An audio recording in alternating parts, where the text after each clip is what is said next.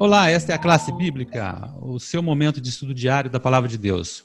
Hoje estamos aqui com o fechamento né, do estudo adicional. O Pedro vai fazer um resuminho aqui da semana e depois a gente vai dar umas considerações finais. Pode falar, Pedro.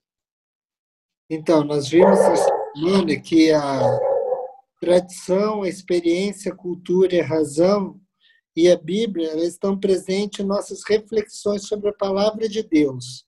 A escritora Ellen White até coloca isso sobre a palavra de Deus e as fontes sobre que nós vimos sobre a palavra de Deus. E nós vimos durante essa semana cada um dos aspectos bons e ruins sobre como que nós devemos ser para interpretar a palavra de Deus, os aspectos bons e ruins da tradição, da experiência, experiência no sentido que o Tiago falou, uma experiência com Deus, mas também pode ser uma experiência no sentido de contra a razão, a experiência no sentido, ah, eu estou possuído pelo Espírito Santo, a minha experiência é maior do que a Bíblia fala. Seu minuto final, Tiago.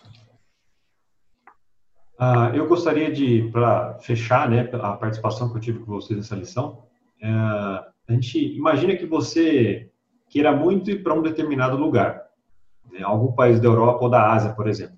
E aqui eu vou falar da experiência. Você pode ver esse lugar por, por fotos, sempre que possível, né? Todos os dias, de repente, no seu celular. Mas isso não significa que você já foi lá ou que conhece esse lugar de uma forma completa. A única maneira de que, para que você de fato possa conhecer esse lugar, é indo lá, é vivenciando uma nova experiência. Então a Bíblia, ela funciona da mesma forma. A gente, nós precisamos experimentar a palavra de Deus nós precisamos experimentar Deus. Né? Uma das maiores necessidades do cristão hoje é experimentar Deus de fato. Então, que eu e você possamos buscar ter essa experiência com Deus. Nós sabemos que se isso for feito, até a nossa razão pode ser é, afetada positivamente. Renan, seu minuto final? Eu achei muito interessante esse, essa questão da razão em si, porque a gente hoje vê um excesso de sentimentalismo em muitos discursos que a gente vê por aí. E a gente tem que tomar muito cuidado com esses discursos sentimentalistas demais, porque isso é capaz de afetar as nossas emoções, a gente não discernir espiritualmente as coisas. Eu vou citar alguns exemplos de pessoas que usaram discurso sentimental. Hitler, Mussolini, Perón, Fidel Castro, todos os ditadores e, e, e assassinos usaram discurso e convenceram várias pessoas.